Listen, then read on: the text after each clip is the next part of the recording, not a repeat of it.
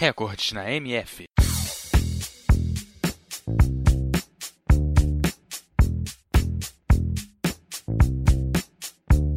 O atletismo é um conjunto de esportes constituído por três modalidades: corrida, lançamentos e saltos. De modo geral, o atletismo é praticado em estádios, com exceção de algumas corridas de longa distância, praticadas em vias públicas ou no campo, como a maratona.